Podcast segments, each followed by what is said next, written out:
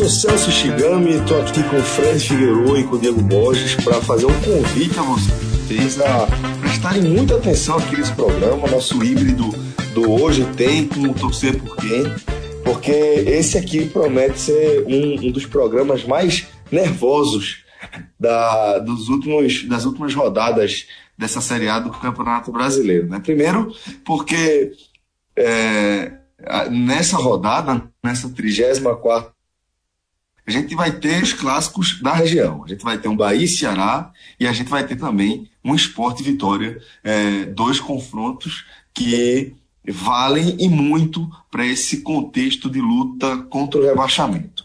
Como se não bastasse, só para vocês terem uma ideia, essa rodada se tornou a rodada mais dramática do brasileiro a partir do terremoto do Pacaembu, né? aquela vitória surpreendente da Chapecoense sobre o Santos no jogo da segunda-feira, é, tocando fogo né? no, no campeonato que havia amanhe, assim, amanhecido na segunda-feira minimamente tranquilo, já com o cenário se desenhando, caso desse o resultado normal, que seria a vitória do Santos.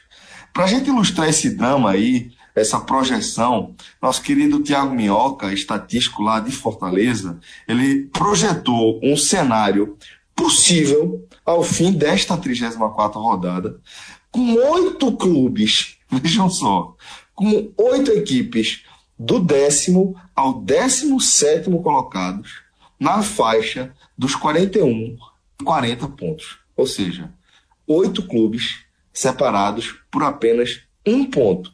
E isso sem nenhum resultado absurdo.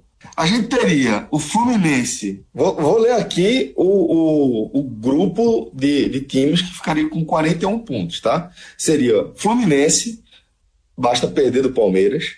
Bahia, perdendo do Ceará. O Ceará, se vencer o Bahia, né? O Vasco, se vencer o Atlético Paranaense e o Botafogo se perder da Chapecoense. Então, resultados factíveis. aí, absolutamente factíveis, Celso. Absolutamente, absolutamente factíveis. factíveis. Absolutamente Eu diria que o, o único aí que não é o mais provável que aconteça é, é o, o, Ceará ganhar do Bahia em Salvador. Né? O do jogo do Vasco a gente vai analisar daqui a pouco, é um jogo num contexto difícil, mas o resultado mais fora da curva aí considerando história, considerando o momento, seria uma inversão aí do Ceará com Bahia. No, no, então, e nada também do outro mundo, né? Pelo que, pelo que os dois times jogam. Exatamente, exatamente. Nesse contexto de, de, de, de todo jogo ser uma decisão, é, a gente tá surpreendentes aí, né? Chapecoense, Paraná, alcançando resultados surpreendentes. O próprio é, esporte, se, se, a gente for levar em consideração aquela vitória sobre o Grêmio. É, então a gente teria, só para recapitular, Fluminense, Bahia, Ceará, Vasco e Botafogo com 41 pontos a partir de resultados factíveis. E a gente teria ainda outros três times com 40 pontos, que seriam o Corinthians, caso perca do Cruzeiro, veja só, o Esporte, chegando aos 40 pontos também em caso de vitória sobre o Vitória, e a Chapecoense, caso vença de fato aí o Botafogo, também ficaria com 40 pontos. E também, Celso, três resultados completamente naturais. Completamente. É, o Corinthians perder do Cruzeiro. E se o Corinthians empatar com o Cruzeiro, não muda nada nessa conta. Ele passa para o bloco dos 41 e esse desenho de ter do décimo colocado ao décimo sétimo, que já é o primeiro rebaixado, você ter oito clubes separados por um ponto é surreal, né? É surreal. Considerando ainda que o esporte, que é um dos que tem 40, é o que tem mais vitórias. Ou seja, seriam vários com 41, um com 40 e meio e outro com 40. É complicado. Bom, é, isso aqui foi só um preâmbulo para você, para justificar o convite, né? Para você que está nervoso, ansioso, sem entender exatamente o motivo pelo qual você está tão ansioso, aí acordou tão ansioso nessa quarta-feira.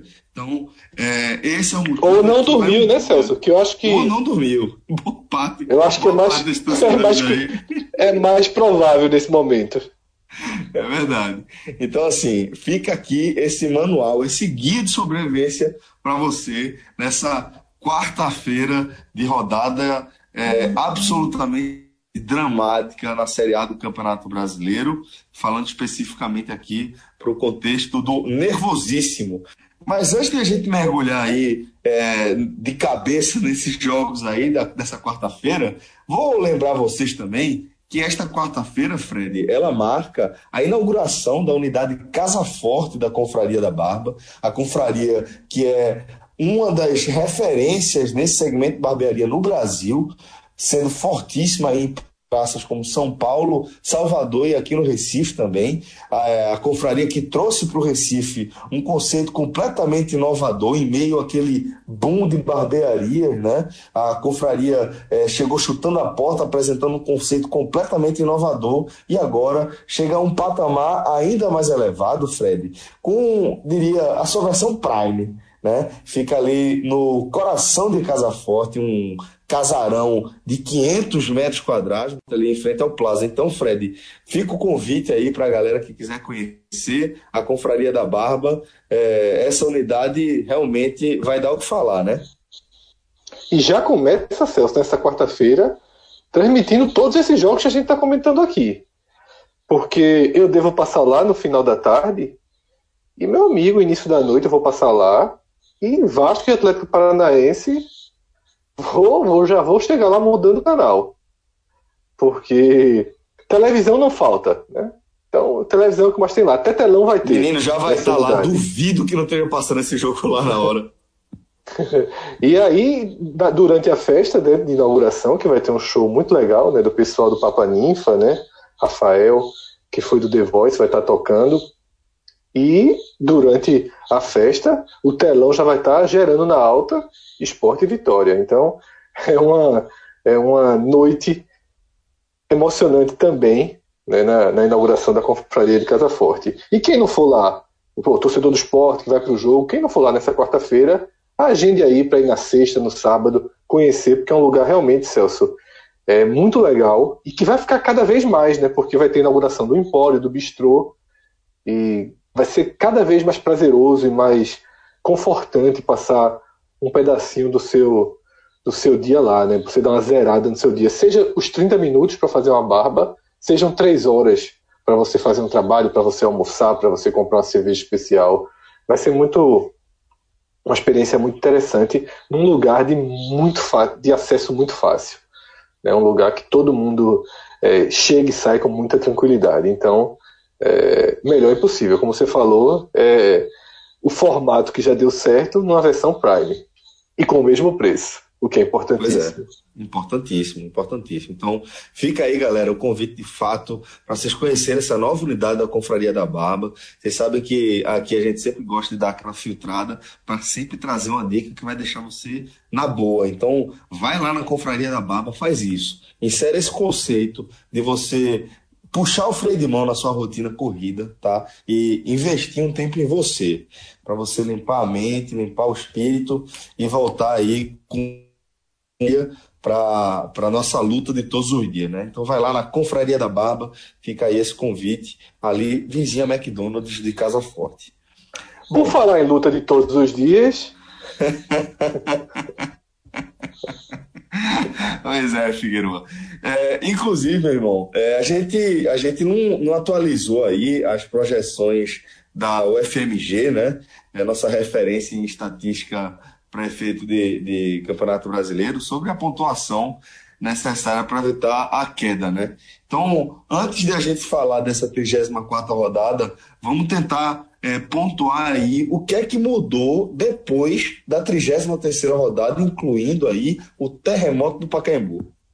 Celso, é, nessa terça-feira, né, quando eu abri o site da UFMG para ver a atualização da estatística de projeção, eu confesso que eu me surpreendi, porque ao contrário do que os nossos olhos, né, de jornalistas, de torcedores e de quem acompanha o futebol o mais de perto possível né, nas nossas vidas. E quando eu falo a gente, eu nem estou falando eu, você, Cássio, Thiago Minhoca, Diego, Cássio Cardoso, todo mundo que faz o podcast. Eu estou falando todo mundo que a gente lê nas redes sociais, que a gente assiste na TV, essa troca de informações né, que virou o, o, o, a análise do futebol hoje em dia com as redes sociais, com todo mundo é, participando de forma muito direta. Foi quase que um consenso que o terremoto né, do Pacaembu, ele não só atingiu os nervos de todos os clubes do décima colocação para trás, mas ele também teria um efeito na matemática muito grande. Virou quase que um censo também, todo mundo dizia, agora 43 não salva mais, agora tem que ser 44. E na visão mais fria, no olhar matemático, não é bem assim. Claro que houve mudanças, né? Claro que tiveram mudanças na, na projeção, mas são mudanças pequenas, tá? Só para dizer o cálculo nesse momento, 44 pontos hoje ele significa 91% de chance de permanência. Já foi 95, tá? Já foi 96, já foi 96, foi o máximo que já chegou. Caiu para 91. Mas imagine você que de 10 possibilidades, só uma leva ao rebaixamento quem chega em 44. Com 43, que é o que a gente já trabalhava para salvar, o Vitória, por exemplo, ele faz a conta dele para os 43 assumidamente. 43 pontos dá 64% de chance de permanência, que ainda é bem significativo. O máximo que isso já chegou foi 68, 69, tá? Nunca teve uma segurança extrema nos, nos 43. E aí eu também faço um reforço de que a, UFM, a UFMG ela é muito segura nesses números, porque a UFMG é matemática bruta. Quando a gente vê Tristão Garcia, aqueles outros sites, eles, quando fazem as contas deles, eles consideram o desempenho dos clubes. Quem joga em casa, quem não joga. Aqui é matemática fria. Tá? Então isso é, é sempre bom que você veja com um olhar mais duro, porque para ele não importa se você está embaixo ou está em cima. Importa que o cenário hoje constrói essa, essa possibilidade. Já 42 pontos, aqui sofreu uma grande alteração. A gente já teve 42 pontos perto de 50% de chance de, de permanência. Agora caiu para 28. Ou seja, qual é a leitura dos matemáticos? A leitura dos matemáticos é que o resultado da Chape deve levar o 16 colocado para 43 pontos. Essa é a leitura seca, tá? A maior probabilidade que a, que a matemática enxerga é que o 16 colocado tenha 43 pontos na reta final. Em resumo, foi isso. A gente vai gravar esse programa aqui de apresentação da rodada em duas partes, né? Essa primeira aqui, só com os jogos da quarta-feira.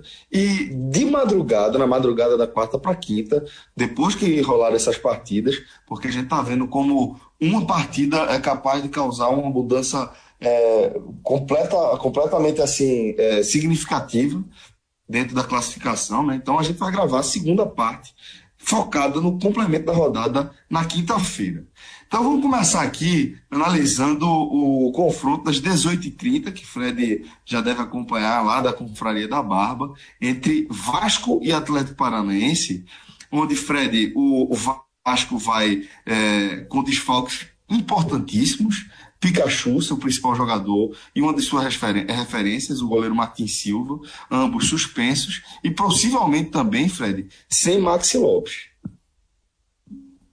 Isso, Celso. Max Lopes, ele sofreu um corte no pé no jogo contra o Grêmio, levou sete pontos, e a recuperação, o prazo é muito curto, né? Ele chegou de muletas no CT, não treinou, e ao que tudo indica, ao que tudo indica, ele não entra em campo contra o Atlético Paranaense. E eu já li até matérias dizendo que ele também não entra em campo domingo contra o Corinthians. Que a perspectiva de retorno do argentino é só para o jogo contra o São Paulo, né? É, o Vasco tem uma tabela, eu já estou até se pela é, que ninguém queria ter. E esse jogo, a gente falou isso no podcast. Esse jogo, ele é o jogo da vida do Vasco. Porque, como eu acabei de dizer, quando eu falei, trouxe ao FMG. A gente trata que é preciso chegar em 43 pontos, correndo risco. Em 44, correndo risco mínimo. O Vasco tem 38. O Vasco cruzar a barreira dos 43, chegando em 44, ele vai precisar de duas vitórias. E não é fácil, não é fácil encontrar duas vitórias na tabela que o Vasco tem. Tá? O Vasco ele enfrenta o Atlético Paranaense nessa quarta-feira, sai para pegar o Corinthians, depois faz uma rodada dupla, né? faz em casa contra São Paulo e Palmeiras. E define tudo em Fortaleza contra o Ceará. Veja só. Desconsiderando cenários como o São Paulo implodir de vez no campeonato e o Palmeiras ser campeão antecipado, desconsiderando esses dois cenários, é pesado demais. É, é muito, é muito pouco factível você imaginar o Vasco é, ganhando dois jogos se um deles não for do Atlético Paranaense. Se ele fizer o dever de casa hoje, ok. Aí eu acho factível que ele arrume mais três pontos e ultrapasse essa barreira. Mas para mim, joga uma decisão em São Januário e joga uma decisão sem seus dois melhores jogadores. Seus dois jogadores que apresentam o maior perfil de decisão, que são eles Pikachu e Max Lopes, que está jogando demais. Está jogando demais, surpreendente. O goleiro também é peça muito importante, né? Martin Silva, Fernando Miguel, seu substituto, não é um goleiro é, seguro, Agora, Martin Silva, ele viveu um drama, viveu um drama né, na rodada passada, que levou um gol do Grêmio aos 50 minutos do segundo tempo, a falha absurda dele, que tirou um pontinho tirou aí do Vasco. Bola, né? É, e sempre faz falta esse pontinho, Celso. E por outro lado, o Atlético Paranaense chega completo. E aí é aquela consequência. Das, lembra que na reta final do podcast eu disse: olha, se quiser encontrar consequências é, positivas dessa, desse terremoto do Pacaembu, a principal delas é o Atlético Paranaense motivadíssimo, pra essas, sobretudo para essas duas rodadas. As próximas quatro do Atlético Paranaense são contra times do contexto da zona de rebaixamento, né? que estão nos arredores. Vasco, Vitória, Corinthians e Ceará.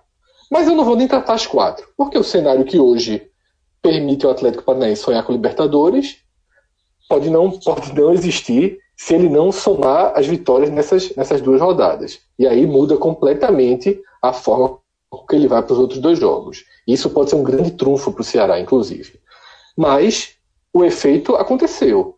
O Atlético Paranaense ele não vai nem voltar para Curitiba. Do Rio de Janeiro ele já segue para Salvador e levou todo mundo.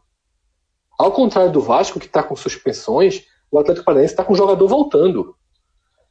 Tá, tá peças importantes voltando para a equipe, como Lúcio Gonzalez, como lateral Jonathan. Não estão nem confirmados que eles começam jogando, mas estão voltando para a equipe. Então, é... dos cenários possíveis, se desenhou o pior né, e o mais complicado para o Vasco nesse jogo. Então, Fred, é só para fechar uma, uma dúvida mesmo, só para saber como é que você está enxergando esse jogo. É, você acha que, que se fosse para a gente distribuir em termos percentuais, é, a vitória do Vasco seria o resultado mais improvável dos três? Celso, para eu te dar essa resposta, eu teria que tá, ir contra uma estatística que ela é aterrorizante. O Atlético Paranaense, longe do seu gramado misto, ele tem seis empates e dez derrotas. Até o Paraná Clube venceu na rodada passada. O Vasco venceu. A Chapecoense venceram. Eram os três times que não tinham vitórias. Nessas, nessas duas últimas rodadas, eles conseguiram sua vitória. E agora só o Atlético Paranaense não conseguiu. A campanha dele só é melhor do que a do Paraná. Então, assim, é, é difícil você acreditar que esse time que não vence fora de casa, que na grama normal, digamos assim, ele apresenta dificuldades. É difícil você imaginar que ele vai chegar e vai impor sua melhor qualidade técnica e seu melhor momento. Mas esse é o curso natural. E a gente também pode fazer alguns recortes aqui, que, por exemplo, o Atlético Paranaense não venceu no Brasileiro, mas conseguiu vencer na Sul-Americana. Venceu fora de casa, fora do país, venceu o Bahia em Salvador, num jogo com dois gols anulados pelo VAR, de forma bem polêmica, mas os dois. Não estou dizendo que foi roubo, para mim os dois são marcações aceitáveis. Na verdade, uma é marcação precisa e outra é interpretação aceitável. É, mas o Atlético ganhou, né? Com VAR à parte, ele ganhou do Bahia. Acho, acho um time muito mais forte que o do Vasco. Então, apesar desse meu arrudeio negativo, Celso, eu diria que sim, a vitória do Vasco ele é o resultado menos provável. A gente pode fazer, na, na melhor das hipóteses, aquele 33, 33, 33, né? Que daria ao Atlético Paranaense, daria aos secadores 66% aí de possibilidade do Vasco não ganhar. O Vasco não ganhando já é um prejuízo, prejuízo muito grande para o clube, bem grande. É, lógico que é melhor que perder, né? Porque, veja só, se ele consegue esse ponto, ele faz 39, fica por uma vitória para ir a 42 e por um empate para ir a 43, ver o que, ver o que é que dá, né? É, ele fica. Nesse momento do campeonato, Celso, perder é o que não tá na conta, é o que não pode ser assimilado para ninguém que joga em casa. Se não der para vencer, empata, né? O mantra, um dos mantras básicos do podcast. É, fica mais claro aí nessa reta final que marcar passo durante uma rodada é desastroso, né? Porque é, quando a gente vai ver as rodadas ali de meio de tabela, você não tem uma percepção muito clara disso. Aí faltando quatro, cinco rodadas para o fim da competição, você marcar passo durante uma rodada, você sente um peso brutal. Então é, fica aí é, esse jogão abrindo a, a essa, essa 34 rodada tão significativa para o nervosão, né? O jogão tá, é, é, é, é, por tudo está envolvido, né? por toda a simbologia do jogo. Fred, é, às 8 a gente vai ter no Durival Brito o Paraná recebendo o Atlético Mineiro. Né? O Paraná, que é o virtual rebaixado, recebendo o Atlético Mineiro, que nesse momento fecha a zona pré-libertadores na sexta colocação, com 47 pontos. É, vou, vou, vou ler a pontuação do time que está acima dele, porque é um salto absurdo. O Atlético Mineiro tem 47 pontos, é o sexto colocado, e o São Paulo é o quinto com 58, 11 pontos a mais. Então, Fred, é, a gente consegue ver aqui alguma relação, ainda que indireta, para o contexto do nervosão? Celso, você sabe que a essência do torcer por quem é justamente esse quebra-cabeças em que a gente encontra motivos para assistir todos os jogos nervoso com algum interesse, né? Com algum interesse. Veja, é... o Atlético Paranaense ele briga ponto a ponto, o Atlético Mineiro ele briga ponto a ponto com o Atlético Paranaense e Santos por essa sexta vaga. Como você falou, não, ele não olha para cima, ele olha para os lados e para trás. Ele quer sustentar essa última vaga na Libertadores. E vem com desempenho muito fraco. Conseguiu fazer uma partida dura contra o Palmeiras, o que eu considero um sinal de recuperação da equipe, porque o time vinha muito mal. E na hora que você consegue enfrentar o líder do campeonato, saiu ganhando, sofreu empate é, no gol de pênalti, você, de certa forma, se estrutura para voltar para o jogo. E contra o Paraná, a tendência natural, apesar do que aconteceu lá na Independência na rodada passada, na passada a tendência é de vitória. Eu diria, eu diria que existem é, algumas relações que podem ser, podem ser analisadas daqui. Aí você tem que ver o time que você vai, vai escolher para ter a visão. Eu vou pegar o esporte. Tá? O esporte ele encerra o campeonato contra o Santos. Seria o melhor dos mundos o Santos não ter chance de ficar com essa sexta posição. Ter um Santos absolutamente desmobilizado na rodada final da Ilha do Retiro. Então, o torcedor do esporte tem que torcer para o Atlético Mineiro. Porque o Atlético Mineiro tem um ponto sobre o Santos. Nessa rodada, na quinta-feira, o Santos enfrenta o Flamengo. A tendência, a tendência é que o Atlético Mineiro abra alguma vantagem aí, talvez até quatro pontos. Os tais quatro pontos que, que o esporte é, sonha que ele abra na última rodada. E depois o Atlético ainda enfrenta o Bahia e o Botafogo. E tem um confronto direto com o próprio Santos é, na penúltima rodada, que no final das contas, Celso, é o que vai determinar se eles vão estar. A, a, a, situação que eles vão estar, pode até o Santos já estar na frente do Atlético Mineiro. Esse confronto da penúltima rodada, aí o torcedor do esporte vai ter que ser Atlético Mineiro até a alma. Mas eu diria que, com exceção, com exceção do, do, do torcedor do Bahia, tá? que vai enfrentar o Atlético Mineiro, mas também já na próxima rodada ele vai estar motivado de todo jeito. É interessante para todo mundo que o Atlético Mineiro faça a sua parte e ganhe do, do, do Paraná, para que o campeonato siga com muitos clubes disputando as posições. Para quem está atrás, eu acho que o que ninguém quer é ver um adversário seu enfrentando um time que não quer nada no campeonato. Todo mundo se sente mais seguro quando o seu adversário está pegando um time motivado. Você quer para você, mas eu acho que todo mundo trocaria também não enfrentar sabendo que os adversários todos enfrentariam os rivais com o nível real deles. No mesmo horário, Fred, aí sim, é, o bicho começa a pegar de verdade o jogo nervosíssimo para o contexto nervosão também, que é esse clássico Nordeste entre Bahia e Ceará. Né? Um clássico que pode, inclusive, é, valer aí o X para o Ceará. O Ceará tem três pontos a menos que o Bahia e é, diferença de três gols de saldo, né?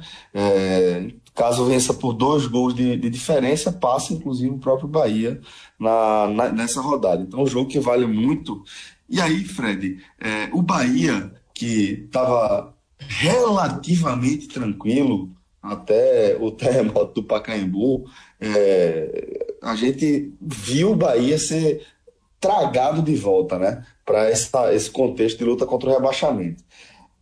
Gregory, ele eh, deu uma, uma declaração hoje é, dizendo que o Bahia ainda tem que pensar em Libertadores. Enxerga o Bahia nesse momento para a entrada dessa 34 rodada. Celso, antes de qualquer outra coisa, eu discordo do volante, né, do volante do Bahia. Não acho que seja factível agora falar em Libertadores, por tudo que o campeonato apresentou, pelo potencial que o tricolor tinha, era bem plausível, sim, que o Bahia estivesse brigando muito mais próximo do Atlético Mineiro e do Atlético Paranaense. Agora são seis pontos para o time de Belo Horizonte, são cinco pontos para o time de Curitiba, ainda tem o Santos com também cinco pontos à frente. É gente demais, com ponto demais para se tirar em cinco rodadas. A verdade é que se o Bahia tivesse vencido Vitória no clássico, eu ainda aceitava essa, esse desenho aí proposto por Gregory, mas é, depois do empate, acho que no final das contas o Bahia luta mesmo é para garantir sua vaga na Sul-Americana. É o que me fez uma Sul-Americana bem interessante esse ano.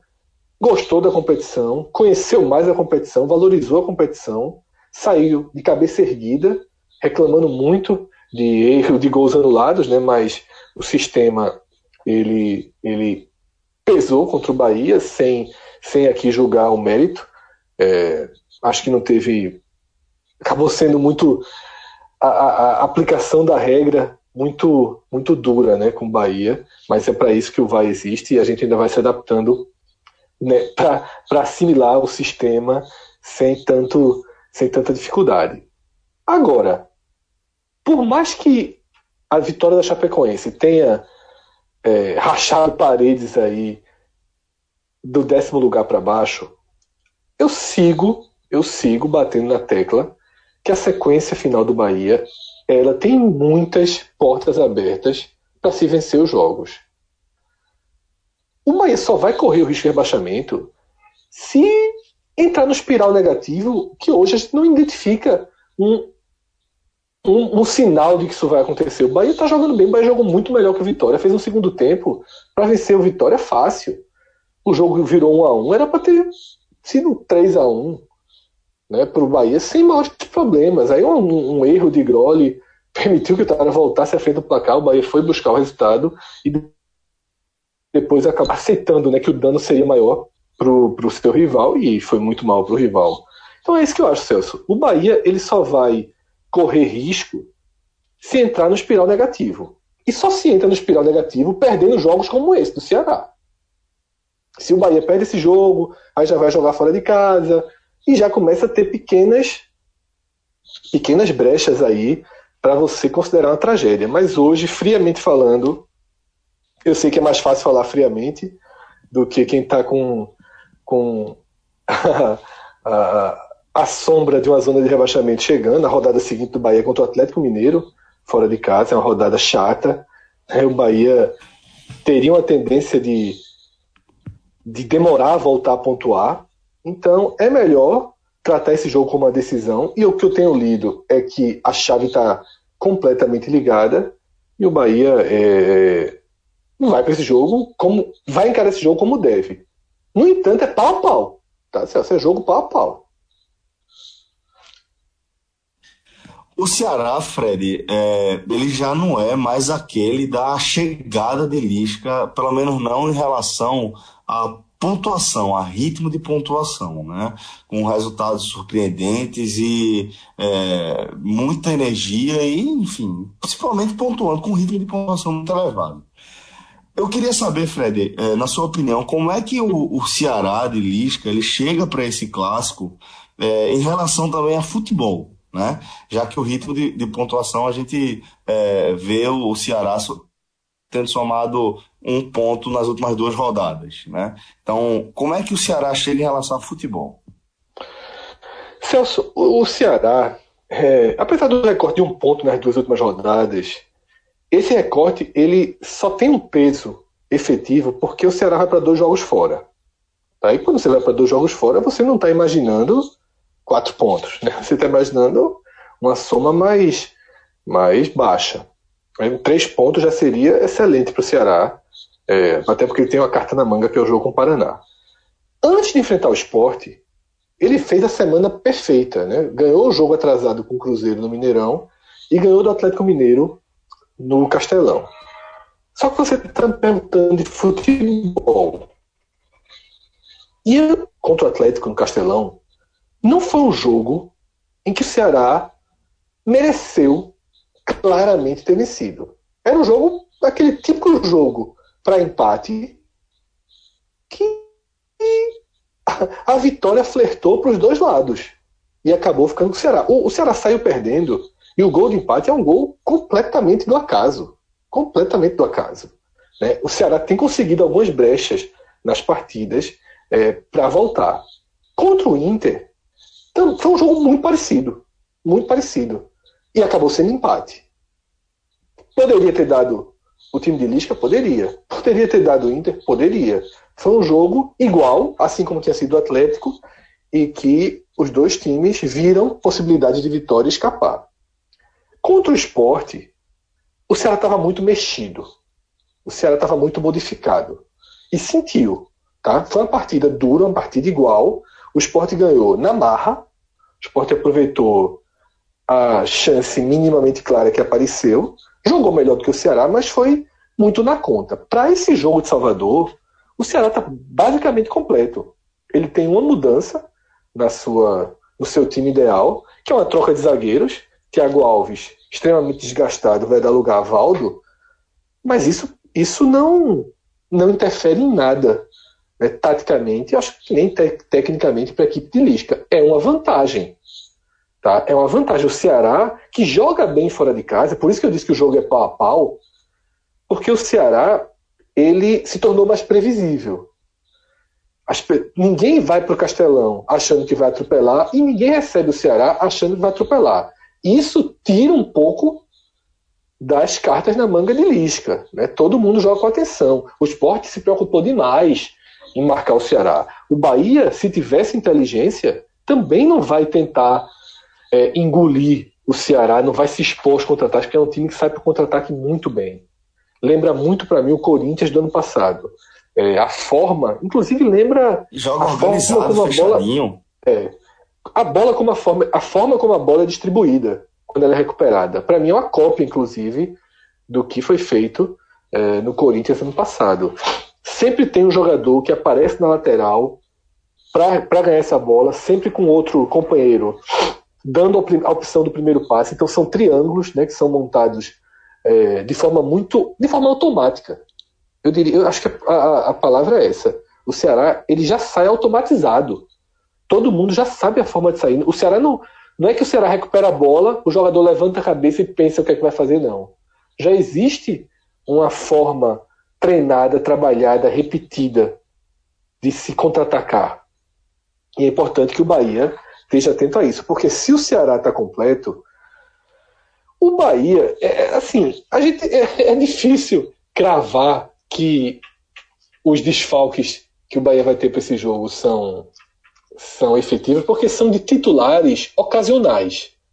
Tá? Nilson foi um jogador que passou a temporada inteira como reserva e agora vem ganhando seu espaço e vem tendo atuações interessantes. Fez o primeiro gol no empate contra o Vitória. Ele está suspenso. Ele, Groli, zagueiro, que para mim é, tem a titularidade bem questionável, e Brumado, centroavante, que é o centroavante reserva. O único titular absoluto fora da partida é Nino Paraíba, lateral direito. Tá? Em compensação, tudo indica que finalmente Gilberto volta. E Gilberto voltando, ele, a gente finalmente vai ver como esse Bahia melhor encaixado, porque o Bahia de umas quatro, cinco semanas para cá, o Bahia demonstra a melhor face dele no ano. O time tá, tá muito lúcido na criação da jogada. Desde que, na verdade, é o seguinte, desde que Ramires entrou no meio de campo, ele deu uma dinâmica muito superior a que Regis ou que Vinícius é, davam, podem dar. Eu sempre digo que Regis e Vinícius são ótimos reservas para a Série A, mas não são titulares, porque eles não têm intensidade de jogo. Eles, os dois têm essa mesma característica, eles jogam momentos da partida. Vinícius, inclusive, deve ir para o banco, também estava lesionado, mas ele é reserva. O titular é o garoto. O titular é Ramires, está jogando muito bem. E aí a gente nunca teve esse Bahia no seu melhor momento ofensivo, no seu momento de maior lucidez, no seu momento em que o ataque destravou mais, com o Gilberto. Porque Gilberto se lesionou e acabou não participando desse melhor momento do time. O, o treinador vinha sendo forçado a testar o Brumado ou Edgar Júnior, que de forma recorrente é acionado ali como centroavante, não, nem vou dizer falso 9, porque ele já se acostumou a jogar como 9 mesmo. Mas é isso, é um jogo muito igual, muito igual. É, e que seria muito igual também no Castelão, porque o Ceará ele tem essa característica. Claro que é melhor jogar em casa sempre, porém o time é montado para jogar fora de casa. Então, é, na ida, na ida, que não foi nem no Castelão, foi no PV ainda, deu Bahia lá. Foi um jogo que o Bahia jogou todo fechadinho, é, é, deixou o Ceará se expor, mas agora no segundo turno é, ninguém mais tem feito jogos assim tão. Tirando é, Chapecoense e América Mineiro, que são equipes que até têm mais essa característica, foram montadas para isso, ninguém mais está jogando tão fechado, não, porque é um momento muito agudo do campeonato e você não ter a bola, por mais que seja estratégico, é, você está permitindo né, que seu, seu adversário crie e é muito arriscado, né? Não, ninguém. É o que eu tô dizendo. Você pode jogar com cuidado, mas ninguém tá jogando como o Bahia jogou na partida de, de Fortaleza. Não. Então é um jogo mais igual, um jogo duro e imprevisível, Celso. Esse sim, eu, eu não. Eu acho que assim, o favoritismo do Bahia é só o favoritismo natural do mando de campo. O favoritismo de um time que é potencialmente superior ao Ceará. Mas quando você coloca tudo na mesa, para mim dá um, um cenário de, de, equilíbrio, equilíbrio pleno. Aí, Fred, a gente agora chega aos três jogos da faixa das 8h45. Lembrando que a gente está se referindo aí ao completando, Desculpa te interromper, só completando. Para todos os outros times é melhor que ter Bahia. Não precisa nem, nem é, é, pensar sim, sobre sim. isso, tá? Para todos os outros times envolvidos no contexto de rebaixamento, todos são Bahia contra o Ceará. Importante, importante botar a bússola aí para saber para onde a galera vai apontar o secador, né? É, mas aí, Fred, a gente chega aos três. Inclusive o torcedor do Vitória. Também é Bahia. Todo mundo é Bahia. Pensou, mano. É, é foda. E a gente chega aí aos jogos da faixa das 8h45, lembrando que a gente tá falando do horário do Recife, tá? É, e aí, a pergunta para você é breve aqui, Fred. Cruzeiro e Corinthians, Palmeiras e Fluminense. Tem para que gastar é, energia para acompanhar o resultado desses jogos aqui? Celso, são jogos em que não, aí, aí não entra conjectura. Aí são resultados naturais. Todo mundo é Cruzeiro em todos os jogos. E todo mundo é Palmeiras. O Cruzeiro. É, não, veja só, mundo, todos né? os jogos. O Cruzeiro pega todo mundo. Do né? campeonato, né? é. O Cruzeiro não quer nada no campeonato. O Cruzeiro não atrapalha ninguém. Hum, então, marolou. todo mundo é Cruzeiro. Ainda mais, ainda mais contra um time que tem 39 pontos, que é o caso do Corinthians. E aí é aquilo que a gente sempre fala. Não é só a chance do Corinthians cair, que eu acho pouquíssimo provável. É o Corinthians entrar domingo contra o Vasco 200% focado. 200% focado. Vai entrar de todo jeito. Porque mesmo que ganhe, vai precisar de mais um ponto, mais uma vitória. Mas não vencendo em Belo Horizonte, o jogo do Vasco é uma decisão de campeonato. E o Vasco é um potencial candidato ao rebaixamento muito mais do que o Corinthians. Nesse jogo Palmeiras e Fluminense, nesse jogo Palmeiras e Fluminense, eu, eu veria o empate com bons olhos, Celso. Eu veria o empate com bons olhos. Confesso a você que aqui, analisando mais cautelosamente, eu veria o empate com bons olhos, tá? Até para segurar o Palmeiras também, né? Isso, porque a penúltima rodada Vasco e Palmeiras, ela, ela, é, ela é importante demais, Celso ter o Palmeiras campeão com duas rodadas de antecipação seria seria muito ruim para os adversários diretos do Vasco. Muito ruim mesmo. Tá? É, eu vejo com bons olhos, porque eu não vejo o Fluminense com chance real de cair. Um ponto não muda a vida dele, ele vai continuar focado contra o Ceará. É, depois ele enfrenta o Bahia, mas como eu também não vejo o Bahia, o Bahia com risco real de queda, eu, eu veria com bons olhos aí se o Fluminense conseguisse o um milagre de se curar o Palmeiras. Então, Celso, na minha visão, eu até comecei pensando de um jeito e terminei de outro. Eu acho que o ideal aí é Cruzeiro e empate. Tá? Cruzeiro e empate. A vitória do Fluminense seria uma dose acima do recomendado, porque poderia esfriar o Fluminense para o jogo contra o Ceará. Então, para o torcedor do Ceará, sim. Tá? Eu estou falando aqui na visão do torcedor do esporte e do Vitória. O torcedor do Ceará que enfrenta o Fluminense, esse sim. Esse é Fluminense Total. Total mesmo. Fred, é, por fim, a gente chega aí a esse Esporte Vitória na Ilha do Retiro e vou começar fazendo a seguinte pergunta para você: Qual o tamanho desse jogo para as pretensões dos dois rubro-negros nordestinos, aí, esses dois leões do Nordeste, é, para o contexto de, de, de permanência na Série A? Vamos lá, Celso. Já seria um jogo decisivo, tá? Já seria um jogo decisivo. Desde o momento que o esporte ganhou do Ceará, independentemente do placar no Maracanã, já, já todas as fichas já estavam apontadas para essa partida, tanto que os ingressos já tinha acho que 18 mil, 11 mil, 15 mil, não sei exatamente o número de ingressos vendidos antes da partida do Maracanã começar. O torcedor do esporte já direcionava para esse jogo é, uma obrigação de vitória para o time romper a, barra dos 40, a barreira dos 40 pontos e se sentir de fato próximo da permanência. O torcedor do Vitória encarava essa partida como uma chance de ultrapassar aquele que era o maior rival nesse momento. Tá? Quando eu falo nesse momento, estou falando até a noite do domingo. Então, é, eu lembro até que no podcast da semana passada, João falou: se o Vitória conseguir quatro pontos contra Bahia Esporte, sendo o empate no clássico e a vitória na ilha, teria que ser assim, o Vitória está completamente de volta ao jogo. E esse cenário é o cenário que o Vitória absorveu pós-clássico. Um empate muito ruim para ele no clássico, mas dentro do limite da qualidade técnica dele, tem que aceitar. Ele não tem que achar que ele ia ganhar do Bahia, não, porque ele é menos time que o Bahia. A distância do Bahia para o Vitória é muito maior do que do esporte para o Vitória. E aí, mando de campo não pesa tanto. mesmo tendo sido jogo único lá no Barradão, o Bahia é muito mais time que o Vitória. O esporte não é.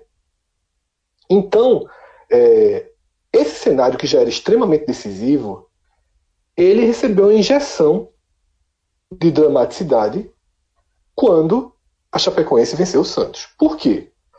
Porque para o esporte, o empate poderia ser assimilado.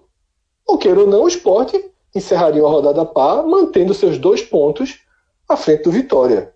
Não era confortável. Não era confortável, porque o esporte tem no final de semana um desafio mais difícil que o Vitória. Os dois jogam em casa, o esporte com o Flamengo, Vitória com o Atlético Paranaense. Que, como a gente já falou lá em cima, até aqui tem 0-6-10, não ganhou de ninguém no campeonato. E se o Atlético Paranaense não ganha do Vasco, já dá uma desmobilizada para esse jogo de Salvador. O Flamengo não. O Flamengo, seja qual for o resultado dele contra o Santos no meio de semana, ele vai muito mobilizado para a Ilha do Retiro. O máximo que pode acontecer é perder jogadores que ele está com a lista de pendurados muito alta, mas isso a gente comenta no, no programa que vai entrar aí no ar na madrugada de quarta para quinta. Só que a, o empate era uma margem administrável.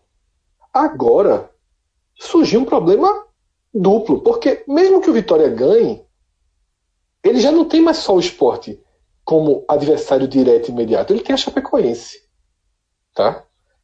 É, e o próprio esporte, mesmo que ganhe e abra os tão sonhados cinco pontos sobre o Vitória, ele pode não abrir nenhum sobre a zona de rebaixamento, desde que a, a Chapecoense é, vença né, o, o, o, o Botafogo e Vasco e, e Ceará ganhem seus jogos. Que a gente bateria justamente no cenário lá da abertura do texto do 41, 40, 41, 40, todo mundo naquela faixa. Então, é um jogo que aumentou a sua o seu fator de pressão nos dois lados, deixou o Vitória sem o direito de empatar para de sobrevida, porque também é o seguinte, é como eu falei, o empate seria aceitável para os dois.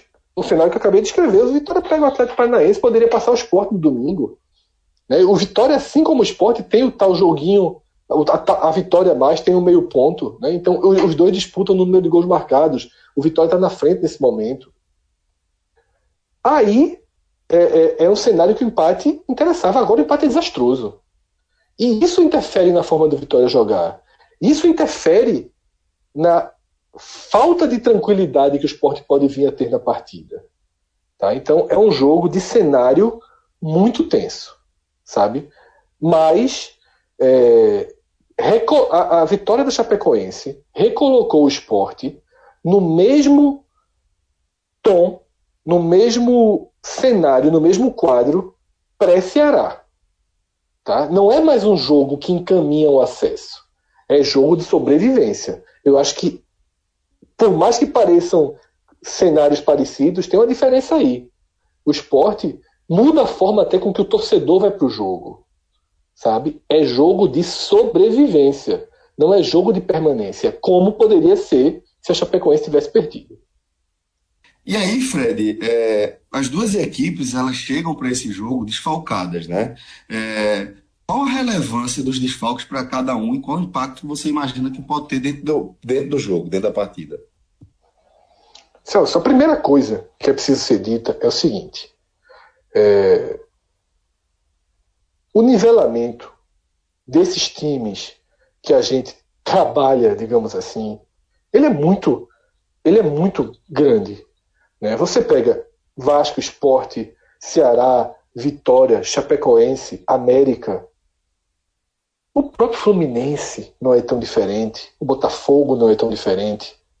Acho que o Botafogo até está conseguindo jogar um pouquinho mais, um pouquinho mais de qualidade. Mas enfim, esse miolo, sobretudo, que é o miolo do Ceará para baixo, ele, ele é marcado pelo nivelamento.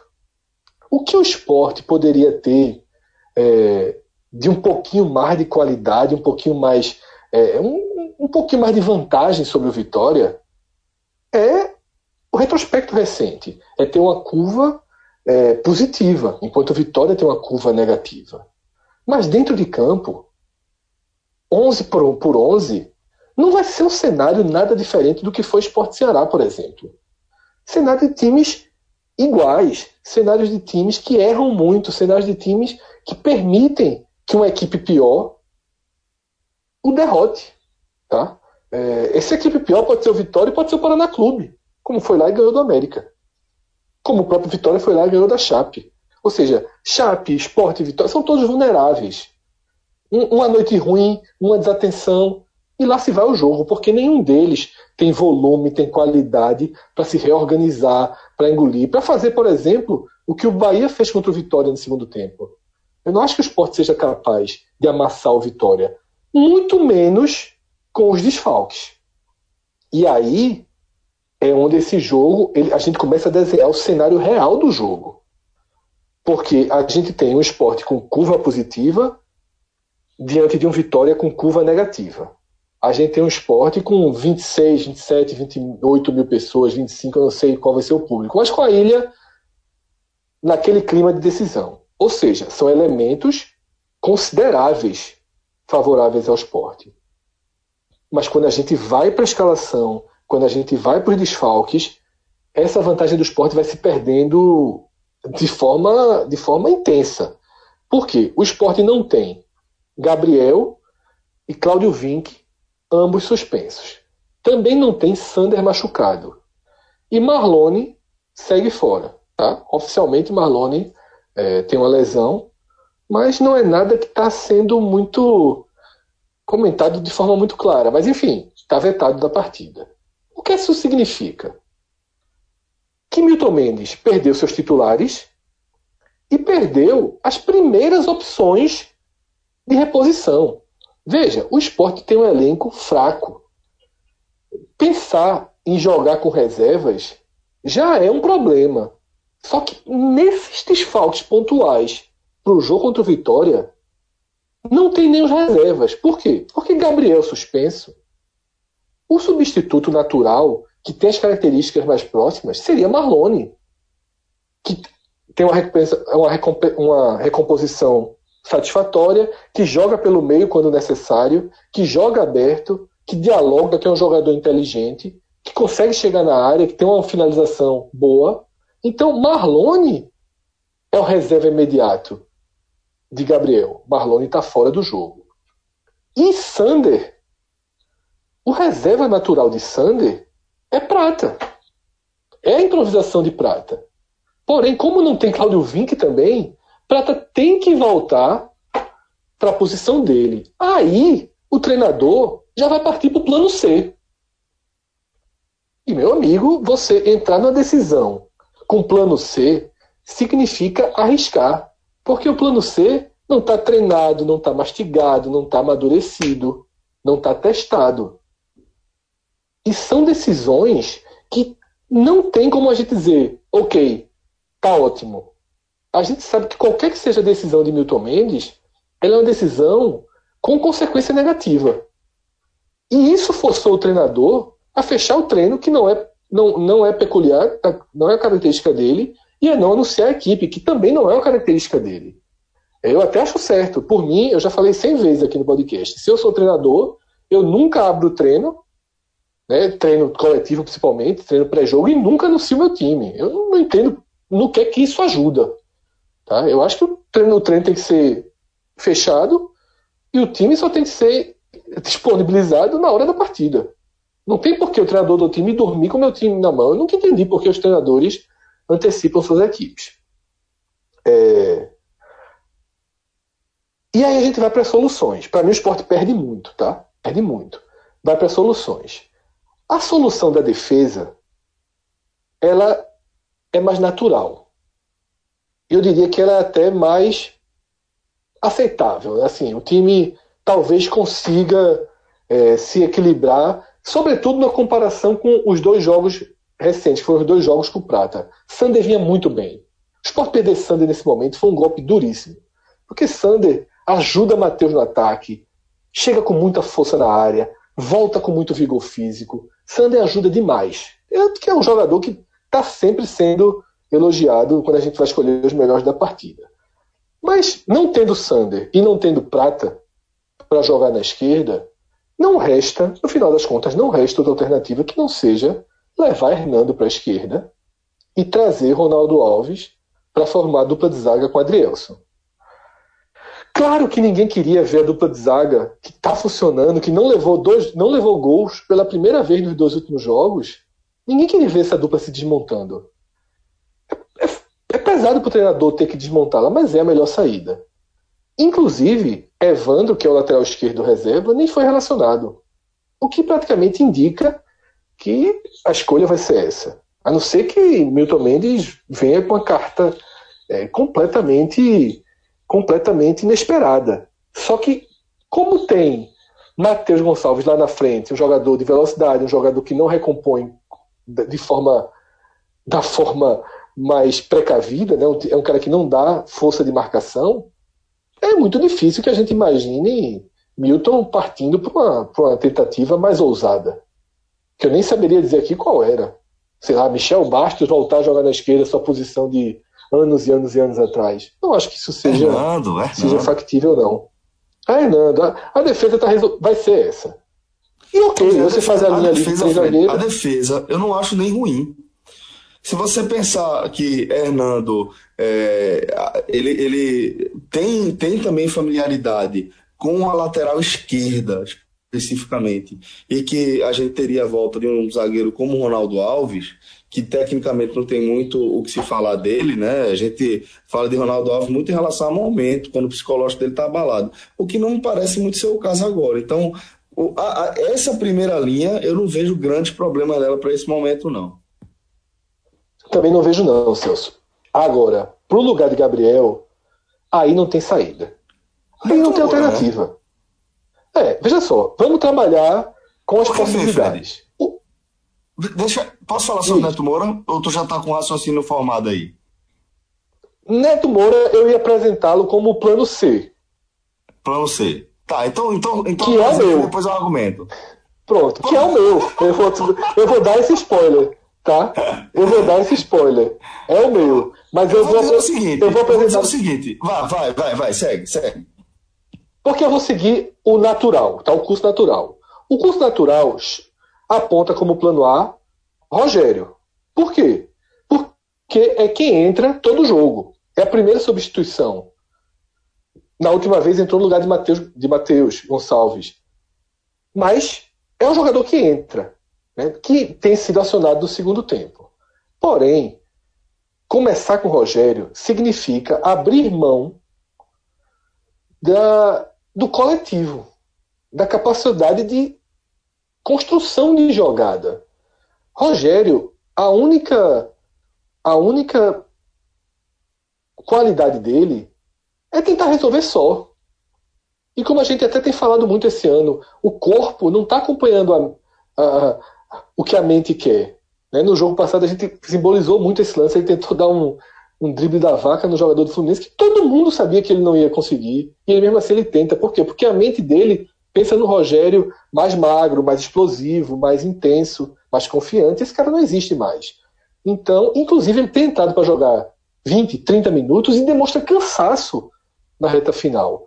Acho que apesar de ser o, o lógico por ser o jogador que mais entra, eu espero, inclusive, que Milton Mendes guarde como opção para o segundo tempo. Não vejo isso como muito lógico, não, para esse momento. Só a não ser pela, pelo volume realmente de, de, de partidas que ele entra, né? É, eu também. Eu acho que o segundo. Eu não faria, tá? Eu não faria. Eu temo que o treinador faça, mas eu não faria. O plano B, é, ele aponta para o jogador mais próximo a Gabriel. Que, como eu disse, seria Marlone. Não tendo Marlone, é Andrigo. É um jogador que joga de lado e joga no meio, que é mais rápido, que ok, em tese, dialoga, constrói uma jogada, só que é em tese. Andrigo não mostrou intensidade em momento nenhum que justifique ser acionado como titular num jogo desse porte. Tá? Num jogo desse porte. Então, é, vejo uma lógica tática, sim, em escolher Andrigo, mas não acho que ele, que ele, que ele se autobanque, né? que ele tenha é, é que ele dê dado motivos para ser escalado. Sendo assim, Celso, fala. Antes, antes de entrar em Neto Moura, tá? Eu vou colocar um, um, um questionamento aqui, porque, na verdade, eu não acho que nenhuma dessas duas opções que você citou, elas são a primeira e a segunda opção para este momento do esporte. Eu acho, certo? A leitura que eu faço é que a primeira opção de Milton Mendes seria Felipe Bastos para essa função. Agora, é, eu há um bom tempo eu venho defendendo que eu não vejo em Felipe Bastos o comprometimento necessário para ele ser utilizado como titular. Eu acho que ele não é confiável para você é, apostar nele a função de distribuir as jogadas do time, que é a função que o Gabriel vinha desenvolvendo. Mas pelo posicionar, pela, pelo é, posto que ele ocupa dentro do elenco, junto ao time, eu acho que seria uma, uma substituição mais natural, não? Vamos lá. Por que eu citei os jogadores de frente primeiro? Porque desde que Milton Mendes chegou, ele nunca escalou o time de outra forma que não fosse com um quarteto ofensivo. Ele nunca fez essa escolha de ter o terceiro volante. Esse era, era o time de Eduardo. É, Milton não, não, não seguiu essa linha. Seguiu dentro dos jogos. Utilizou Nonoca, utilizou Felipe e utilizou Neto. Mas nunca para começar. Então, por isso que eu considerei os caminhos de Rogério e de Andrigo, o caminho A e B. E ainda tem aí o C e D, se você quiser trazer junto, seria Morato e Rafael Marques, mas aí eu nem trago para o debate. Tá? Sobre é, Felipe, Felipe Bastos, eu concordo. É, em tese era o jogador para começar jogando mais adiantado, né? um cara que tem um chute forte, um cara que participa bem da, da bola parada, é experiente. Só que o segundo tempo dele contra o Ceará foi horroroso. Foi horroroso. Horroroso. Horroroso. Ele foi acionado cedo naquela partida. E não ganhou nada. Ele não ganhou nenhuma bola. Tanto que, tanto que, quando precisou, lá no Rio de Janeiro, Milton acionou Neto Moura. Que também não foi as mil maravilhas, não. Longe disso. Mas tem uma dinâmica maior. Eu acho que Neto Moura, esse ano, jogou melhor do que Felipe Bastos como meia. Tá? Só que essa escolha por Neto Moura, ela significa que Michel Bastos vai jogar aberto. Tá? Que não vai ter variação. Que, porque o que aconteceu no Rio de Janeiro é que houve uma, um, houve uma inversão com 20 minutos e essa inversão é, ela não se manteve intacta até o fim do jogo, mas Gabriel não mudou mais de posição. Gabriel ficou no meio até sair, quando o Neto Moura entrou, entrou no lugar de Gabriel. Michel Bastos até rodou, trocou de um lado para o outro, foi para o ataque, mas a escolha de Gabriel virar, virar o meia e de Neto Moura ser o substituto, ela aconteceu lá no Rio de Janeiro e é um indicativo de que pode ser, sim, a opção do treinador. E aí pode ser, ah, é a minha, Celso. É a minha porque eu acho que é um jogo que você tem que ter, antes de qualquer outra coisa, cuidado. Tá? E é aquilo que eu falei, é um jogo que você precisa é, ter. É um momento de intensidade, de desespero, sim, também, mas você tem que ter frieza nesses momentos.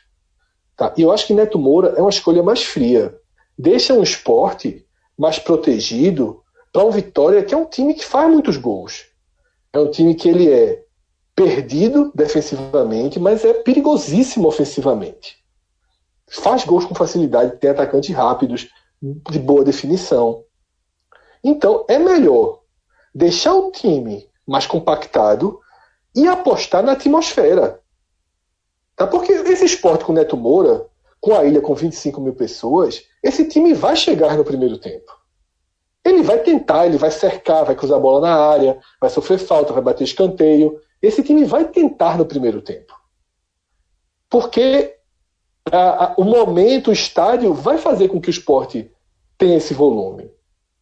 Se o gol não sair, tá? se virar 0 a 0 ou se por acaso o Vitória fizer 1 a 0 aí sim, Milton pega os atacantes dele e coloca em campo. Aí ele tira Neto Moura, tira Hernando, ele vai fazer o que é para fazer. Mas é, eu acho que o roteiro do jogo é melhor tentar deixar o jogo mais próximo do que foi o jogo do Ceará.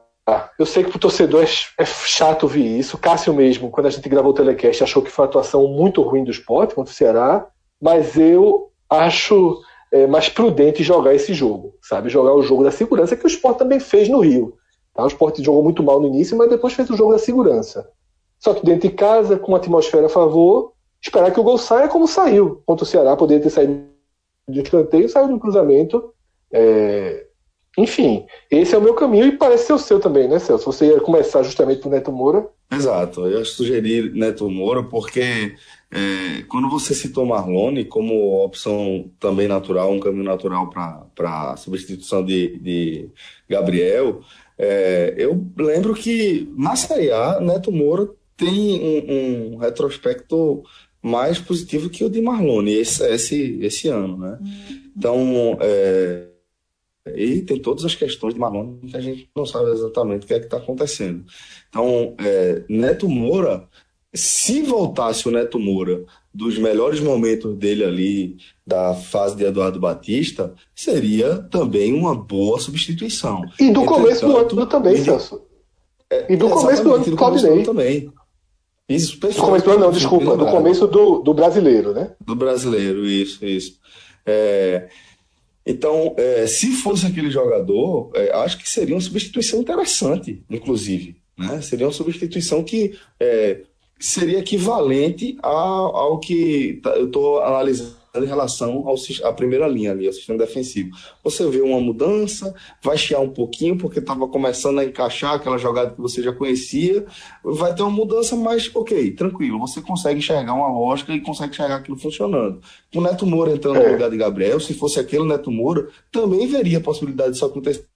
Mas o que a gente viu é, no Rio de Janeiro já não é não foi também o melhor indicativo, né? Tem ritmo de jogo, mas é, também a gente tem que lembrar o que a gente viu, né? É, eu iria nele, Celso, eu iria nele. E passando para Vitória, né? Que você lá atrás me perguntou sobre os desfalques e análise do esporte. Acabou sendo longa porque porque são tantas opções que, que você é, é. O Vitória tem um desfalque, tá? Aí você olha o desfalque do Vitória, Léo Ceará, vê que foi ele que fez os dois gols no Bavi e fez, porra, o Vitória tem um gigantesco desfalque. Eu não vejo assim. Porque não há desarrumação tática do time. Vai possivelmente entrar André Lima, atacante experiente, atacante chato, né? sabe jogar esse tipo de jogo frio, é, mais frio do que Léo Ceará, inclusive mais experiente, combina mais com esse jogo. O Ceará não é porque ele fez dois gols no Bavi que o transforma no super atacante. Não é Arthur do Ceará. Tá? O cara que fez dois gols no jogo anterior só. Eu acho que o Vitória ele, ele fica mais estável. Ele vem para cá, ele vem para Ilha do Retiro com o que ele quer. Para jogar, ele tem todas as peças para João Bus fazer o time, para colocar em campo o time que ele pensa na cabeça. Ele trocou um 9 por outro 9. Não tem, não tem é, é, buraco tático nisso. Recuperou o lateral esquerdo, Benítez, que deu os dois passos para Léo Ceará. Benítez deixou o jogo é, com entosse no tornozelo, mas conseguiu se recuperar, vai para a partida. Retorna a Derlan na zaga, que é o melhor zagueiro do Vitória e retorna Rainer, que eu não, que eu não acho que deve começar jogando, né? Ninguém tá ninguém, ó, de todos esses times aqui que a gente citou hoje, ninguém, é, nem Bahia, nem Ceará, nem Sport, nem Vitória, ninguém entregou o time. Só o Atlético Paranaense, e ainda assim com duas dúvidas. É, é, os times que a gente aprofundou aqui não entregaram suas equipes. O que é que eu acho desse Vitória? Eu já falei um pouco antes, né, durante a análise do esporte, que é um time completamente diferente nas duas metades do campo. Ataca muito melhor que o esporte, tem uma coordenação, uma infiltração de área muito melhor que a do esporte, mas tem um sistema defensivo e aí volantes, laterais e zagueiros muito confuso. E goleiro também. Não tem um bom goleiro. Do meio para trás, a vitória é muito problemática. E a quantidade de gols que leva deixa isso bem claro. E perigoso do meio para frente. Quando demitiu o Carpegiani, depois da, do empate 1 a 1 com o Paraná, e Bussi assumiu, reassumiu, que também já, já, já comandou o time em outro momento, ele não fez nenhuma mudança é, na forma com que o time joga, na escalação. Ele seguiu a linha do trabalho de Carpegiani. Foi meio que uma mudança só de ambiente, sabe? De relações. E eu não acho que do jogo do Bahia para cá teve tempo para que essa mudança acontecesse. Então o Vitória ele deve vir a imagem e semelhança do time das últimas rodadas, que mesmo perdendo mais do que ganhando, né, vem de dois empates, uma, uma série de porradas aí que levou antes, eu acho que ele joga melhor do que o Vitória lá do meio do campeonato. Ele é mais definido. Só que tem uma decisão de Carpegiani mantida por Bussi que eu não entendo, tá? Que é Neilton ser reserva. Para esse momento do campeonato, sabe? É um pouco do esporte com Michel Bastos, assim. Tá morto, tá no desespero, coloca quem tem recursos para jogar, sabe? Michel Bastos não tem intensidade necessária, por intensidade é, não estaria jogando. Se fosse, se estivéssemos em março e eu fosse Milton Mendes, eu tentaria armar o esporte sem Michel Bastos. Mas em novembro, em novembro tem que jogar quem tem é, recursos. Assim, eu não entendo o Vitória fazer essa escolha. Existe aí uma chance mínima de Bussi não colocar o 9 por 9, não colocar André Lima e fazer do ataque do Vitória um ataque de três jogadores rápidos, né? Lucas, Eric e Neilton. Eu faria. Eu faria. Acho que para tipo de jogo, para o time que vai jogar no contra-ataque, e Neilton tem a cobrança de falta, tem a definição. Eu acho que é muito bom para o esporte se ele não jogar. Acho um jogador perigoso, acho um jogador é, que, que para mim é de né, Série A. É, se o Vitória for rebaixado, por exemplo, e eu sou um, um, dirigente do, do Bahia, do esporte, do Ceará, do Fortaleza que subiu, eu queria ter Neilton, sabe? Eu queria ter Neilton, mais do que qualquer outro jogador do Vitória. Até do que Eric, que é quem meio que quem ganhou o lugar dele. Eric tem um, um, um facão, um corte para dentro da área muito perigoso, né? Ele, ele vem pela lateral com muita facilidade, corta para o meio e bate muito seco. Fez um gol no Barradão, na vitória do esporte sobre, na vitória sobre o esporte na, no primeiro turno. Segue jogando bem. Tem sido, tem, tem sido muito cobrado por ser individual, até chateado no clássico. Saiu de cara feia quando foi substituído por Neilton. Mas ele é muito rápido. Ele consegue ser mais explosivo do que Neilton hoje, por isso ganhou a vaga. Mas assim, Celso, resumindo, tá? É, se existia uma vantagem do esporte pelas curvas e pelo estádio, para mim essa vantagem ela some nos desfalques, porque fica mais incerto o, o, o potencial de rendimento do esporte. Então acho um jogo perigoso, acho um jogo de três resultados é, possíveis e, e, e com, com chances muito reais para todos eles. Não acho que o esporte tenha é, um maior indicativo de que ganha esse jogo, não. Eu vejo o jogo com muita, com muita igualdade. E se empatar, empatou. Tá? Se empatar, empatou. não tem que achar que é o fim do mundo, não. Não tem que achar que é o fim do mundo. Fica faltando pontos, é, vai ser chato, é, mas enfim, vai ter, vai ter, pelo menos a partir do segundo tempo, vai ter a, a informação de quanto foi o jogo do Vasco. E aí segue em frente, tenta ganhar do Flamengo, voltando jogadores. É um passo de cada vez, tá? Não pode enlouquecer, não pode achar que tudo terminou, porque se antes da, se quando estava perdendo por 1 a 0 para o Inter, que ali estava tudo terminado, o enterro voltou, então, assim, se tiver que empatar, aceita o empate, treina, cria outro, cria outro ambiente para tentar descontar no Flamengo. É o que Cássio falou no podcast. O esporte ele pensa é, friamente em quatro pontos nesses dois jogos. Se perder o Vitória, segue o barco. O, o mundo, a, a, disputa já não se resume mais a esporte vitória. Já não se resume a esporte vitória e chapecoense. Tem Vasco, tem Ceará, né, esses clubes mais diretamente envolvidos. Por exemplo, o esporte com empate, se o Ceará perde do Bahia e o Vasco perde do, do Atlético Paranaense, o esporte com empate vira 14 colocado no campeonato. Então, assim, É, lógico que o torcedor tá doido para chegar nos 40 pontos, tá doido para do domingo, quando acabar o jogo do Flamengo, ter 43 pontos. Mas isso é, porra, isso aí é, é simulador, né? É, é você fazer simulador. É, é você fazer simulador sentado na poltrona da sua casa. Né? Dentro de campo você joga os jogos. Pô. E aí, é, é, do mesmo jeito que você empata com vitória em casa, vou dar um exemplo da Chapecoense para terminar o programa. Essa Chapecoense que criou isso tudo. A Chapecoense perdeu do Vitória em casa.